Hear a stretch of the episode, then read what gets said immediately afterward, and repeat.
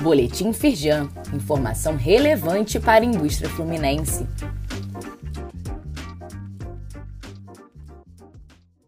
Edição de quinta-feira, 21 de julho de 2022. Pronamp. Micro e pequenas empresas podem contratar empréstimos a partir do dia 25 de julho. De acordo com a Receita Federal, para obter o empréstimo será necessário que as empresas compartilhem com a instituição financeira os seus dados de faturamento. Em caso de dúvidas, os associados e os sindicatos filiados podem entrar em contato com o núcleo de acesso ao crédito da Firjan. Leia mais e veja quais são as regras para aderir ao Pronamp no site da Firjan.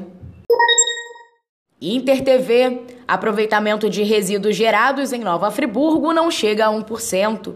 Levantamento da Firjan mostra que a região deixa de gerar o equivalente a mais de 20 milhões por ano. Márcia Carechiato Sancho, presidente da Firjan Centro-Norte, acredita que a solução está no fortalecimento e desburocratização do encadeamento produtivo da reciclagem. Assista a reportagem no link disponível neste boletim.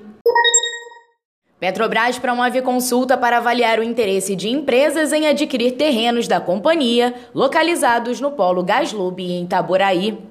São mais de 2 quilômetros quadrados disponíveis, permitindo oportunidade de investimentos para a região com o desenvolvimento de novas atividades econômicas. A Firjan, em parceria com a Petrobras para o desenvolvimento do Polo Gaslub, apoia a divulgação da consulta.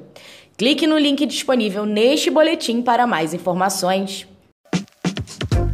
Saiba mais sobre essas e outras ações em nosso site www.firjan.com.br e acompanhe o perfil da Firjan nas redes sociais.